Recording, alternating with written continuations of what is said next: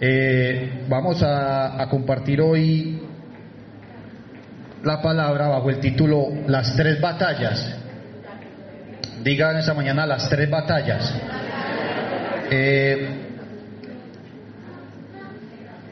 hay, un, hay un dicho por ahí que, que yo creo que, que, como dicen por ahí, me sale mucho, donde dice que, que es callado, pero pone un cuidado.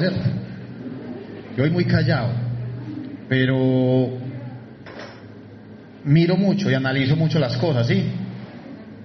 Y yo he notado durante un tiempo de conocer al Señor, de que el pueblo del Señor constantemente está eh, batallando. Es constante, la batalla es constante. Lo vemos en las peticiones de oración. Ore por esto, sí, ore por esto, ore por, por una situación, ore por una, un diagnóstico médico, ore por, por muchas situaciones. Y veo de que esto es muy, muy común y vamos a ir entrando un poquito en ese tema. Eh, la Biblia narra en el libro de Primera de Reyes, si van ahí mis hermanos, Primero de Reyes, capítulo 19. Yo veo aquí en esta porción de la palabra de que, de que vemos a Elías, el gran profeta Elías, ¿sí? No sé si muchos conocen la historia, pero veo aquí de que, de que Elías, el gran profeta Elías, como lo conocemos, eh, tuvo pavor y tuvo miedo. Amén. Elías tuvo miedo hasta el punto de llegar a, a huir para salvar su vida. Eso hizo Elías. Tal miedo y tal pavor tuvo de que salió prácticamente, huyendo para salvar eh, su vida, al punto de llegar a esconderse en una cueva. Eso fue lo que hizo Elías. Eh, y todo pasó así, todo pasó en un monte llamado Carmelo, en un monte llamado Carmelo, eh, se reúnen todos los profetas de Baal. Baal era conocido como el dios de la fertilidad, es Baal. Eh, y vemos acá de que se reúnen todos los profetas de Baal eh, y se reúnen todos bajo una consigna. ¿Cuál consigna era? Bueno, vamos a reunirnos aquí en el Monte Carmelo, vamos a, a poner un altar, vamos a poner allí un buey y pediremos a nuestros dioses. ¿Sí? Fueron los, los, los profetas de Baal con Elías. Y el que haga descender fuego del cielo, a ese Dios todos adoraremos. Esa era la consigna, ahí en el monte del Carmelo. Prácticamente ellos eh, desafiaron a, a, al Dios de Elías, a nuestro Dios, amén. Ellos lo desafiaron. Entonces, eh, y acá se pone la cosa más interesante, ¿sí? Ellos dicen, bueno, vamos a hacer una cosa. Eh, el, el, eh, cuyo Dios haga descender fuego del cielo, a ese Dios vamos a, adorar todos acá. Vamos a adorar. El que haga descender fuego, a ese vamos a adorar. Y vamos a ponerle algo aún más grande. Cuyos, cuyos eh, hombres, a que su Dios no haga descender fuego del cielo, vamos a cortarle la cabeza. Así de sencillo. O sea que había ahí un doble desafío, ¿sí o no, Freddy? Bueno, el que Dios haga, vamos, todo el pueblo va a adorar a ese Dios, y el que no, se fueron de, de cortada de cabeza, ¿sí? Entonces, aquí era, eso era un desafío elevado, y empezó, bueno, vamos a, a hacer eso, se puso el güey, y narra la palabra de que, de que los profetas de Baal, después de mucho ritual, después de muchos rituales, y rituales y rituales, dice la, la palabra de que eh, se laceraban la piel, eso gritaban, eh, inclusive el día se burlaba de ellos. Allá, y ellos se cortaban y eso cada varios días. Pero entonces, acá vemos de que, de que luego le toca el, el turno a Elías. Viene Elías. Yo me imagino, porque me gusta mucho, yo siempre les digo, me gusta mucho meterme en la, en la historia. Yo me imagino todo el mundo, bueno, sigue Elías, uh, todo el mundo, oh, va a orar Elías, ¿sí o no? Me imagino la situación así. Y la palabra registra el resultado de esto. Y lo vemos ahí. Eh, permítame, mis hermanos.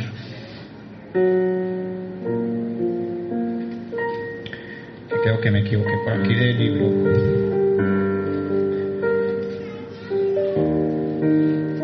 Entonces vemos aquí, mis hermanos, en el versículo 36, de, de que Elías acá comenzó a, a, hizo una oración. Amén.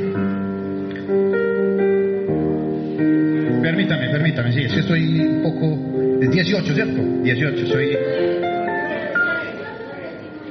Es el 1836, ¿cierto? Aquí vemos, eh, que eso era a propósito, para allí está, y trajeron la Biblia y todo. Está, en la jugada, está en la jugada. Entonces vemos acá de que la Biblia nos registra el resultado de lo que pasó allí con esa consigna, ¿sí? Y dice en el, en el, en el versículo 37 del, del capítulo 18, cuando llegaba la hora de ofrecerse el holocausto, se acercó el profeta Elías y dijo, yo creo que aquí esto no le falta y no, esto no le falta y no música. Yo me imagino ese, momento, Juancho, ponete ahí unos, unos tambores. Yo me imagino eso así, esta situación, y dice, llega el profeta Elías y dice, Elías dijo, Jehová, le Juancho, eso, Jehová, Dios de Abraham, de Isaac y de Jacob, y de Israel, sea hoy manifestado que tú eres Dios de Israel. Mira qué tremendo esto. Y que yo soy tu siervo. Y que por mandato tuyo he hecho estas cosas. Respóndeme. Me imagino que ahí, respóndeme, yo no. Jehová, respóndeme. Para que conozca este pueblo que tú, oh Jehová, eres el Dios y que tú vuelves a ti el corazón de ellos. Oró Elías al Señor. Y, yo, y en ese momento dice la palabra, mientras los mientras los, mientras los profetas eso oraban y se cortaban la piel, eso no había ni, ni, ni una candelita y ni, ni humo. Y llega Elías y pide al Señor y eso, mejor dicho, desciende fuego, consume el holocausto, la leña, hasta la zanja del agua que había en la zanja, la consumió todo. Todo lo consumió. Entonces, eh, todo el mundo dijo, no, todos dijeron, este, ese es el Dios verdadero, el Dios de Elías es el Dios verdadero. Entonces, eh, después de que pasa esto, yo me imagino a Elías, yo me, imagino los profetas de, Baal todos a huir y no Elías, cójanlos, cójanlos que hay que mocharle la cabeza, ¿sí o no? Cójanlo. Mismo, claro, que degolló más de 700 profetas de Baal. Elías allí en este, en este momento. Pero aquí, mis hermanos, viene lo extraño. Y donde yo digo, ¿qué le pasó Elías? Oh. Dice que tuvo miedo y salió huyendo. Después de que Dios le responde de semejante manera, tuvo miedo y se fue. Es el mismo que hasta hace un momento acabó de matar más de 700 profetas de Baal. Y ahorita tiene miedo. La pregunta es, ¿de qué tiene miedo? Digan, ¿de qué tuvo miedo? La miedo, tuvo el miedo, la miedo. Tuvo miedo, ¿y sabe de qué? De una amenaza salida de los labios de una dama. Muchos esposos dirán, ¿qué le veo de raro a eso, yo? Pero no, existe. Tuvo miedo, y todo por la amenaza de salida de los labios de una dama. ¿Cómo se llama esa dama? Jezabel. Dice la palabra de que eh, eh, Acab va donde ella le dice, le contó todo lo que había hecho Elías. Imagínate que Elías, da, da, mismo que dijo Jezabel, mañana a esta hora ese varón está muerto. Y a ese varón le agarró un temor y salió huyendo a buscar una cueva. Hombre, después de que ve semejante respuesta al Señor y aquí sale excluyendo. Pero entonces, aquí dice de que, de que, de que Elías, después de, de tener esa batalla, se encuentra con, con esta dama que mataba profetas, así la describe la, la palabra. Mataba profetas por cantidades, tuvo miedo y se va a una cueva. Entonces, eh, y lo veo, y veo yo a un Elías quizás temeroso, deprimido, eh, con, triste, iba en busca de una cueva. Situación con la que les comenzaba hablando, eh, situación de que pasan muchas personas muchas veces, depresiones. Ese es el común, es el común que uno escucha.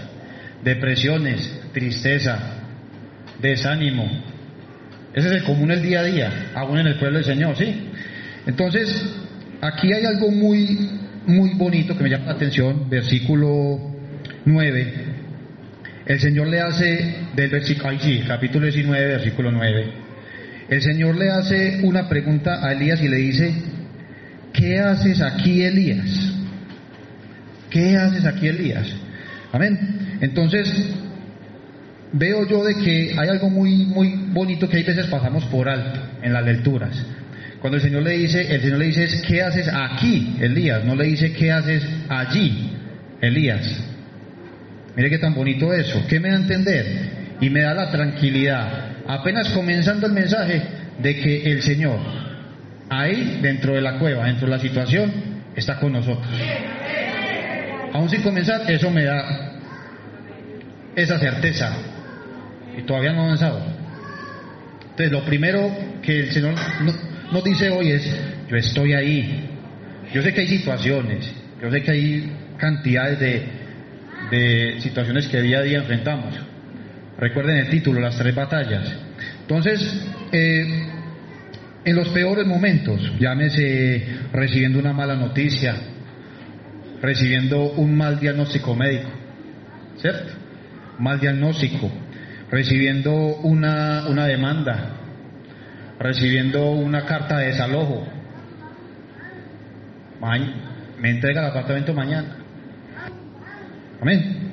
Entonces, lo que nos dice el Señor es en estos momentos, no sé cuál sea la situación que usted tiene hoy, solamente el Señor usted la conoce, el Señor dice, yo no estoy afuera, yo no sé qué haces allí, en la cueva, no, ¿qué haces aquí? El Señor hace esa pregunta, pero la tranquilidad que nos da es que está con nosotros, amén. Entonces, eh, veo acá de que algo tan, tan, tan bonito, aquí lo que veo yo es una, una charla privada entre Dios y Elías, en una cueva, amén. Más tremendo aún me parece de que, de que el creador del universo, o sea, el que creó los, los cielos, los mares, el que acomodó las montañas, el que creó los animales, está ahí con Elías. ¿No le parece eso muy bonito? Privilegio que tenemos cada uno de nosotros día a día. Ahí lo tenemos. Al creador de todo lo tenemos ahí, en esos momentos difíciles. Entonces uno, uno se imagina de que, de que Dios y inclusive dice en la palabra de que Dios va a llegar en ese momento ahí en una luz fuerte y Elías ¡ah! y no puede ni ver o, un fuerte viento. La palabra dice que Dios no estaba en el viento, ¿sí? ¿Sabe dónde estaba el Señor? En el silbo apacible y dedicado. En pocas palabras, el Señor le dice, ¿qué haces aquí, Elías? Y yo creo que en esos momentos difíciles, yo creo que eso es lo que uno necesita, ¿cierto? Hay veces necesita uno eso. La pastora Isabel ahorita hablaba de que de no tener que llegar a, a, las cuerdas de amor del Señor, a que lo coja uno y, y le quiebre las manos, como decía la pastora, hablándolo espiritualmente, ¿cierto? No tenemos que llegar a eso. Pero hay momentos en los que uno tiene esa, esa tal situación, en tal angustia, en tal preocupación, que lo que uno necesita es un, ¿cierto? ¿Qué haces aquí? El Señor le diga a uno, ¿qué haces aquí? Yo no creo pues de, que uno esté ahí en, en, depresión. Y yo creo que lo que menos quiere uno es que le griten, ¿sí o? Yo creo que nadie dice, ay, nadie me grita hoy. ¿Cierto? Ay, necesito que alguien me grite. No. Lo que uno menos necesita en un momento de esos, yo creo que lo que necesita uno ahí es, es, es alguien que es cierto, una, un, un abrazo, una palabra de aliento, ¿cierto? En esas, en, medio de esas situaciones. Entonces, eh, yo me imagino a Dios que le dice ahí a Elías en ese silbo apasivo. Y veo que le dice, ¿qué haces aquí, Elías? Yo me imagino a Elías ahí, "Ah, estoy deprimido, estoy deprimido, estoy triste. ¿Sí? ¿Sí o qué? Oh, mejor dicho, ahí asustado. es él. Pero mire lo tremendo y lo lindo del Señor. El Señor, antes de, entrar ahí, Él le dijo, come, coma, beba. El Señor le dice, hombre, porque el, el Señor muchas veces entiende esas situaciones. Y Él viene, hombre, coma, coma, coma, beba. Y nos dice el Señor en ese momento. Entonces, eh, entonces, lo que el Señor nos quiere enseñar hoy es, nosotros no decidimos, mis hermanos, cuándo renunciar. No tomemos esas decisiones. No, que voy a tirar la toalla, que es que no, que, es que no puedo con esto. No, el llamado es, es a no hacerlo. Entonces, eh, porque, por ejemplo, ahorita cantábamos de que a qué, a, a qué huele un guerrero cuando, cuando viene de qué? La batalla. ¿A qué huele? Y nosotros decimos, ¿cómo está el pueblo del Señor? De victoria en victoria. Pero para yo estar de victoria en victoria, ¿qué quiere decir? Que voy de batalla en batalla. Sencillo. De victoria en victoria. Pero es que ¿cómo, cómo voy a ganarme yo un trofeo sin, sin jugar? Inclusive Pablo lo dice, he peleado la buena batalla. Nosotros no podemos pretender de que, de que, ay, yo conocí al Señor, entonces eso va de flor en flor. No. De victoria en victoria, quiere decir de batalla en batalla. Las batallas van a venir, téngale la firma que van a venir. Vienen día a día, hay que batallar. Yo no soy para hoy a ustedes, no, tranquilos. No, viene, viene. Entonces, el Señor te dice, coma y beba. Hoy, hoy el Señor nos, nos está hablando de una manera delicada. Démosle gracias al Señor que tenemos la oportunidad de que nos está hablando hoy como Elías. ¿Qué, se- qué están, haci- qué están haciendo ahí? oh? Y no tener que llegar a lo que nos explicaba la pastora Isabel ahorita. La pregunta es hoy, ¿dónde te refugias cuando necesitas estar a salvo? Porque yo no entiendo a Elías, porque dice la palabra que Elías huyó para salvar su vida, ¿cierto? Y después le dice al Señor ahí mismo en el capítulo, Señor, quítame la vida. Así. Usted no está huyendo pues, para salvar su vida, ay, quítamela, así digo. Porque llega mucho. Créame que ese pensamiento ha pasado. Ay, ya no quiero vivir. Ante la situación, ya no quiero vivir, Señor. ¿Qué haces ahí? Amén. Entonces, esa es la pregunta. ¿A dónde nos refugiamos cuando necesitamos estar a salvo? ¿Qué es para sentir alivio ante las situaciones de angustia? ¿Con quién hablas cuando están en estas situaciones? Venga, ¿dónde está Juancho? Eh, seamos honestos, hermano, seamos honestos. Yo estoy haciendo estas preguntas. ¿A quién acudimos? ¿A dónde vamos? ¿A quién? Yo sé que muchos dicen, "Ah, al Señor. No, no me digan eso. Yo sé que sí, buscamos a Dios. Y la, y la gente suele buscar a Dios ante las situaciones difíciles, ¿cierto? Es lo más común. Pero antes de se busca refugio en otras cosas. ¿Dónde estás buscando ese, ese refugio, esa ayuda? Muchas veces, muchas personas, inclusive esas personas que, que sufren depresiones, hay muchas personas que buscan la comida para aliviar. Hay personas que inclusive, así usted no me, no me crea, hay gente que busca un helado. Ay, un heladito, cuando menos, pero un heladito. eh. Obesidad, créame, es así. Yo veo estas, estos programas de, Estados Unidos donde están, ¿cómo se llama? Que son kilos mortales. Y esa gente siempre gente en, en depresión. Y ellos no se aguantan esa situación. Y entre más duro es la situación, más come. Pero eso no es porque quieren, es una, es una cueva que están ahí metidos. Hay muchos que buscan ese alivio en pastillas para dormir. No concilian el sueño, pastillas. Amén. Entonces, eh, honestamente y con el corazón en la mano, no siempre se, se acude a la oración. No siempre se acude a la oración. Pero recuerden, hoy el Señor nos está hablando suavecito. El sirvo apacible. Él nos dice, no tienen por qué estar ahí en esa cueva. ¿Qué hacen ahí? ¿Qué haces ahí? Amén. Para muchos, la cueva huele alcohol. Para otros, esa cueva tiene olor a drogadicción. Para otros, a pornografía. ¿Qué es lo que pasa ahí? Están buscando refugio.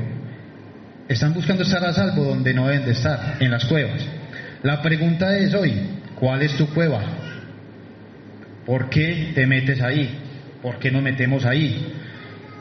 ¿Dónde te estás metiendo? Y eso es lo que vamos a tratar en estos últimos minutos que nos quedan, porque es que ese tiempo.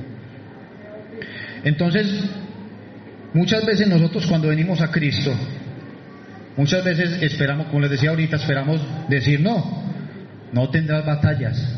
Sí tendremos batallas, amén.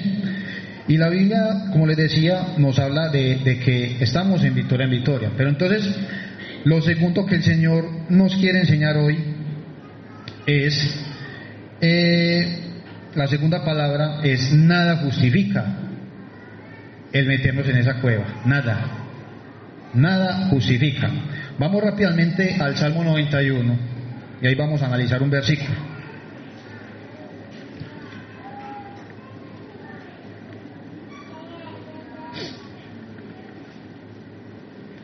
Salmo 91. Todos lo conocemos, ¿cierto? que habita el abrigo el Altísimo. Pero vamos a leer el, del versículo 13 al versículo 15. Dice la palabra, sobre el león y el aspi pisarás, hollarás al cachorro del león y al dragón. Por cuanto en mí has, pues, ha puesto su favor, yo también lo libraré. Le pondré en alto por cuanto ha conocido mi nombre. Me invocará y yo le responderé. Con él estaré yo en la angustia, lo libraré y lo glorificaré. ¿Sí? Pero entonces aquí vamos a hablar, aquí vamos a hablar eh, hoy de las tres batallas. Y las tres batallas las encontramos en este versículo 13. ¿Cuáles son esas tres batallas? Para el que está tomando nota. La batalla esperada, la batalla inesperada y la batalla infundida. Amén. Entonces dice Vamos a ver eh, eh, la primera batalla para ir avanzando. Vamos a leer el, versículo 13. Dice, sobre el león, sobre el león. El león esta mañana tipifica la batalla esperada. Esa es la batalla esperada. ¿Ven? Cuando en esas batallas esperadas nos vamos a encontrar con leones. Ahí de frente. Porque créanme mis hermanos que si usted se encuentra con un león de frente, no hay sorpresas. El león va a atacar. ¿Sí? Esa es la batalla esperada. Sabemos que hay batallas que sabemos que tenemos que afrontar. Amén. Entonces, eh, la vida, como les decía iniciando, la, vida, mis hermanos, tiene batallas incorporadas, día a día. Por eso eh, la palabra nos, nos dice ser sobrios porque vuestro adversario el diablo anda como qué? Como león, como león. Amén. Entonces, yo pensaba eh, mirando esto y decía, ser papá es maravilloso, ¿cierto? Que yo muy pronto lo seré. Es maravilloso. Yo creo que ustedes dirán, ay no, los que tienen hijos adultos. Mis hijos, una belleza. Ay, qué belleza mis hijos. Pero créanme que ustedes batallaron. O están batallando con esos hijos. El matrimonio es una batalla esperada. esperada. Es una bendición, es un mandato, pues una batalla. Estamos lidiando con un carácter diferente, una persona diferente. Es así. Un, em, un emprendimiento es una batalla esperada. ¿Quiere emprender? Batalle. La iglesia es una batalla esperada. También te vas a encontrar ahí con batallitas. Eh, pero esto es parte de la vida. ¿Quiénes hay solteros aquí? Levante la mano. Bueno, ¿ustedes quieren no tener problemas en el matrimonio? Dígame no. No me case. Sencillo. ¿No quiere tener batalla? No me case entonces.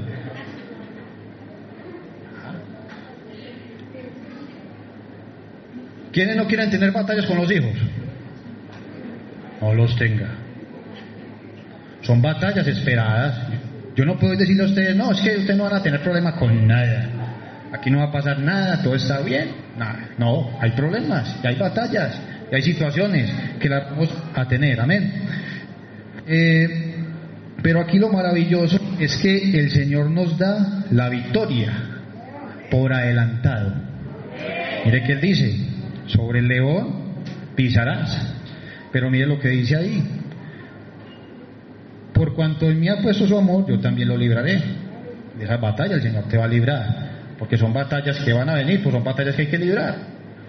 No nos podemos permitir perder la batalla ni meternos en una cueva por eso. Ay, es que tengo un problema con mi esposa. Perdí la batalla, me voy a divorciar. No. ¿Por qué? Hay maneras de batallar y batallar bien. Batallar bien. Y en cada batalla hay victorias. Porque nosotros vamos de qué? De victoria en victoria. Amén.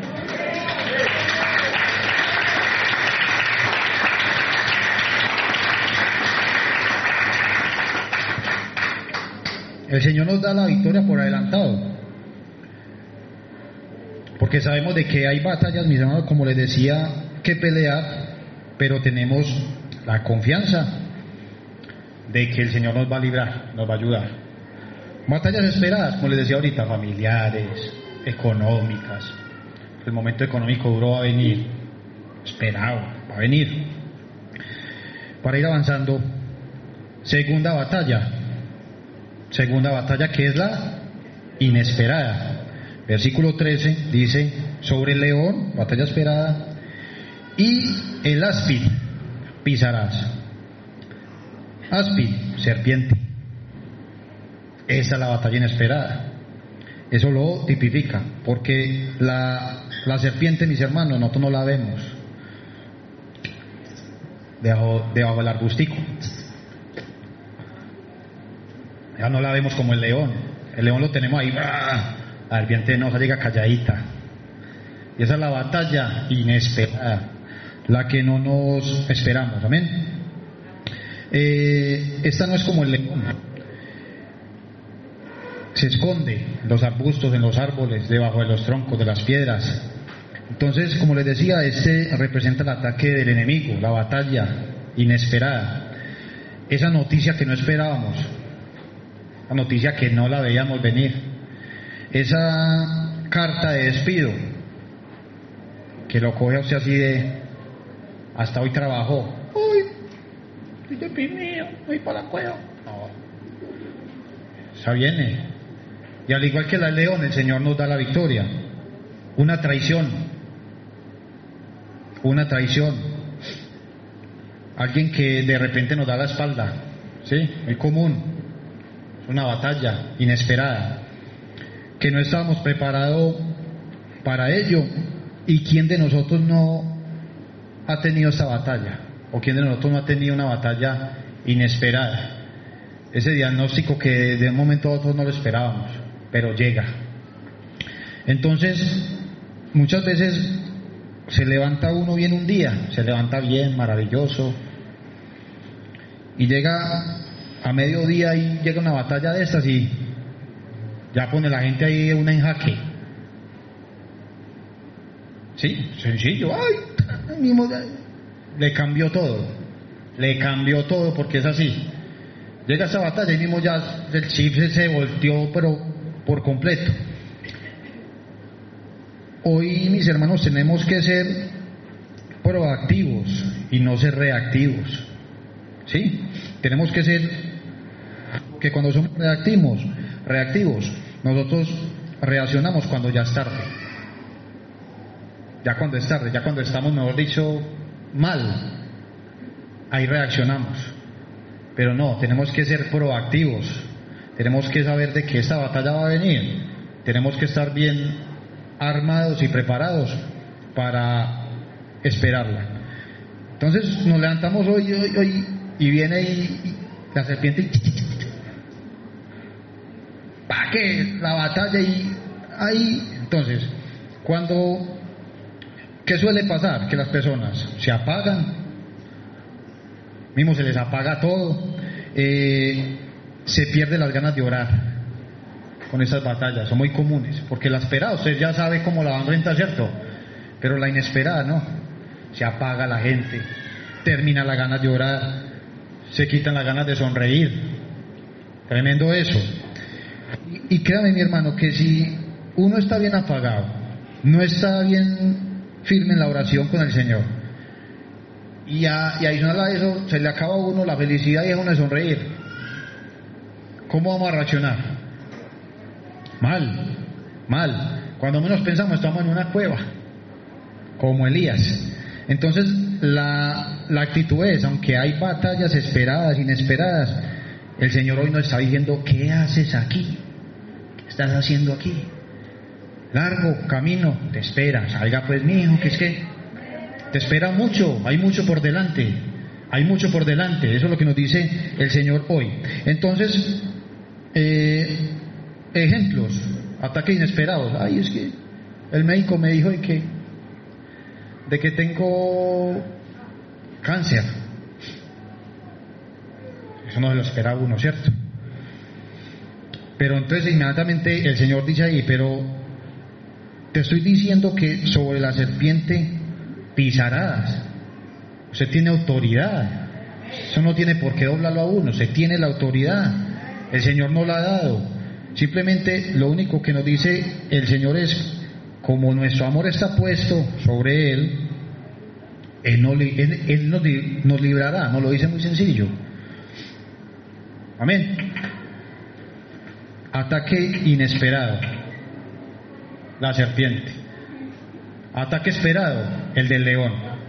Y viene como tercero, para avanzar, ya casi terminando, dice, versículo 13, sobre el león el aspi pisarás, hollarás el cachorro del león y al dragón. Otras versiones dicen el monstruo. Amén. Yo me hago una pregunta, ¿por qué el Señor utilizaría a un animal, una bestia de la mitología? ¿No creen de pronto por qué? Les voy a decir. Porque el dragón es la manera del el enemigo intimidarnos. Esta es la batalla infundida. ¿Qué, ¿Qué significa? Que es una batalla que no existe. No existe. ¿Quién ha visto un dragón? De pronto ese de, cómo pero, pero, pero un dragón ahí, ay, ay, candela. No existe. Hay batallas que no existen, no. Hay gente que se inventa la batalla. Ay, es que aquel le dio un infarto. yo también lo siento. No, se no lo siente. Ay, que es que aquel, aquel, eh, no sé qué, le dio esto y, y muchas veces uno eh, las batallas se las inventa y termina sufriendo la sombra y metiendo en la cueva. Es como cuando uno va, yo me río con esto, porque es que uno llama las cosas. Una vez iba yo en la moto y por allá, lejos, había un balón, en medio de autopista, iba aquí en la moto, yo el balón allá, y yo, ay, me va a pegar, lejos, me va a pegar, me va a pegar, me va a pegar, me va a pegar, me va a pegar, me pegó. Lejos, desde atrás lo estaba llamando. Así es, ¿cierto? Cuando va cayendo una cosa, ay, viene de mí. Y usted pone corre lo sigue. ¿Es así o no es así? Cuando usted corre lo sigue y le pega. El dragón, batallas que no existen. Esas son las batallas infundidas. Amén. Es tan tremendo esto de que, de que hay, hay, hay personas, hombre, que se inventan la batalla. Ay, que todo el mundo está hablando de mí. ¿Quién está hablando de usted, hombre? Nadie. Todo el mundo se levanta y cree que no está hablando de él. Toda la gente cree que, que se despertaron y, y hay una asamblea allí en el Congreso con el presidente a ver cómo se hace la bien posible al hermano. No existe, hombre, nadie está hablando de vos. ¿Es así o no es así? Ay, no voy a ir porque es que todo el mundo me mira. ¿Quién te está mirando? Nadie, nadie te está mirando. Entonces, hay un temor, hay una batalla muy grande y muy conocida. Y una batalla con un dragón fuerte es el temor al rechazo. Eso es un dragón, mejor dicho, que no existe, porque la gente tiene a toda el temor ese, ay, yo no digo para nada. Ese es el dragón y la batalla que te quiere poner el diablo, algo que no existe. Amén. Entonces, eh, no podemos ir a una cueva por ninguna de esas batallas, para ir terminando. No te preocupes. ¿Qué es una preocupación? Preocupación. Se está uno, hemos dicho, predisponiendo antes de que, de que las cosas pasen. Eso es una preocupación. En vez de preocuparnos, ocupémonos. Ocupémonos en cosas que, que es cierto, que realmente. Entonces, la, la, para ir terminando, hoy la palabra es no nos metamos en la cueva. La pregunta es, bueno, ¿y si yo, y, si yo, yo ya estoy en la cueva, qué hago? ¿Y, y si ya estoy metido, ¿qué, qué, qué, qué hago? Hay tres cosas, rápidamente. Mira las cosas siempre en perspectiva. Si usted se para aquí en la línea oriental y mira Pabello, el cerro Quitasol lo mete aquí. ¿No que sí? La montaña la mete aquí. Hacia allá abajo el cerro Quitasol. No, no la abarca. Eso es mirar en perspectiva. Mire las cosas así. Uno tapa el sol con un dedo, ¿cierto? Con la mano. Usted está en eso, es mediodía y no. Ahí tapó el sol, con esta mano tapó el sol, el sol que tiene el tamaño de, de 20 planetas, lo tapó con la mano. Eso es mirar en perspectiva, primera cosa. ¿Qué no hizo Elías? Acordar, recordar lo que el Señor hizo. Eso no se acordó Elías, porque cuando, cuando él, mejor dicho, la respuesta de Dios y descendió fuego y mató a todos y degolló los, los, los profetas, ta, que le mochó la cara a todos los profetas y inmediatamente llega Jezabel, le manda un mensaje. Jezabel, ¿te va a matar mañana?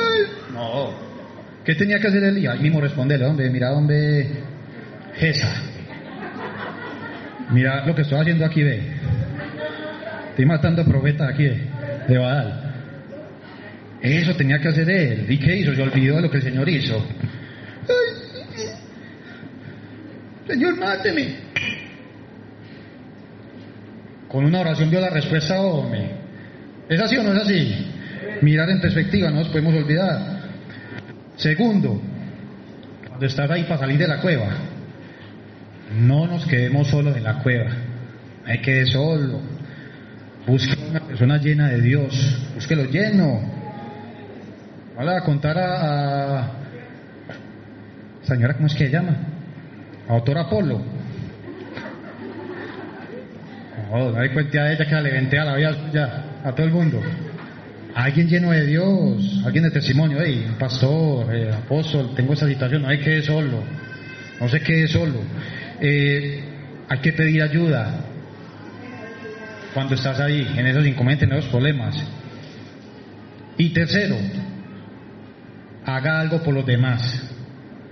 Haga algo por los demás, porque eh, dice que luego el Señor le dice a Elías, salga mi hijo, porque es que largo camino te espera. Él tenía que ir a Damasco, ungir al rey de Siria, a otro como rey de Israel, y tenía que ungir a Eliseo para que, como sucesor, ¿cierto? De él. Tenía trabajo por hacer, haga algo por los demás. Eh, Porque cuando nosotros hacemos algo por los demás, mis hermanos, créame que la situación que uno está viviendo, ahí mismo uno, el Señor ahí mismo lo... Hombre, usted yo orando porque, porque la leche subió de precio. Ah, haga algo por los demás. Porque si usted se pone a llevar leche a los pobres, se va a dar cuenta de que no tiene ni agua.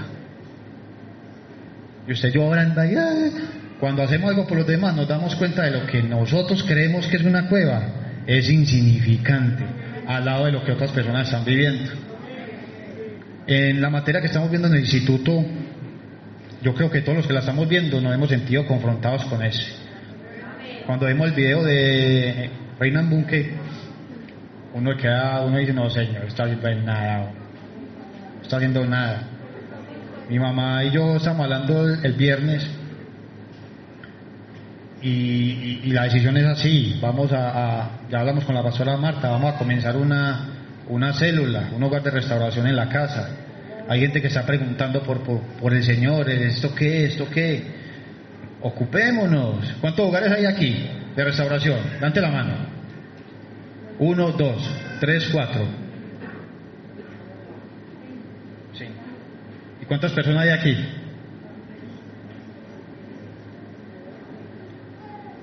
¿Cuántas? Doscientos. Un hogar, un hogar, un hogar. Hay, yo mismo dije, no, hay que comenzar uno, hay que comenzar uno, ya. Ya hay que comenzar uno. ¿Sí? Tenemos que ocuparnos. Amén. Mi esposa y yo teníamos una situación. Y es la promesa que estamos, estábamos esperando. Estábamos, ya está lista. Y cuando uno se encueva en eso, voy para la cueva. No, ocupémonos. Que él se ocupa de todo lo demás se ocupa. Amén. Entonces, ese tiempo de mirar es perspectiva. No nos quedemos solos y pongámonos a trabajar. Oh, pongámonos a trabajar. Hay una historia para terminar, hablando de la cueva. En la, en la, creo que en la Segunda Guerra Mundial, un soldado, ya hemos dicho, se vieron invadidos por el enemigo. Estaban era rematando ya los que estaban en el piso. Quedó uno solo. ¿Y quiso este varón? Se metió en una cueva se metió en una cueva a esconderse. ¡Ay, están rematando! Y él dentro de la cueva oraba: Señor, tapa la cueva, tapa la cueva, ayúdame, tapa la cueva. Cuando él mira para la entrada de la cueva, ve una arañita de acá para allá haciendo una tela. La telita.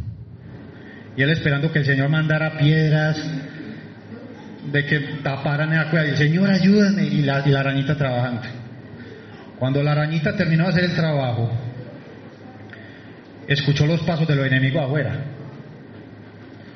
Mátelo, mátelo eso, Cuando él ahí están afuera, Señor, ayúdame. Cuando los enemigos se pararon en la entrada de la cueva, uno le dijo, venga, miremos ahí adentro a quién hay ahí. ¿Sabe qué le dijo el otro? No, ahí no hay nadie. Si hubiera alguien, la tela estuviera rota. Uno cree que eso va a llegar con un viento. Una arañita como es, silbo apacible, va trabajando. Hoy el Señor nos está hablando suavecito. Suavecito nos está hablando hoy. ¿Qué estás haciendo ahí, mío? A ver, niño, a ver, niña. Salga pues, salga. Hoy nos habla así. Mañana no sabemos cómo nos está hablando. ¿Qué decía ahorita?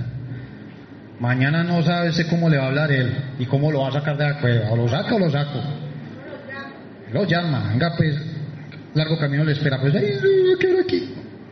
Lo saca, ahí la congrúa. O lo saca. Amén. Vamos a orar esta mañana. Vamos a orar. Que el Señor nos ayude. Para terminar ya, pónganse de pie mis hermanos. Vamos a alegrar al Señor.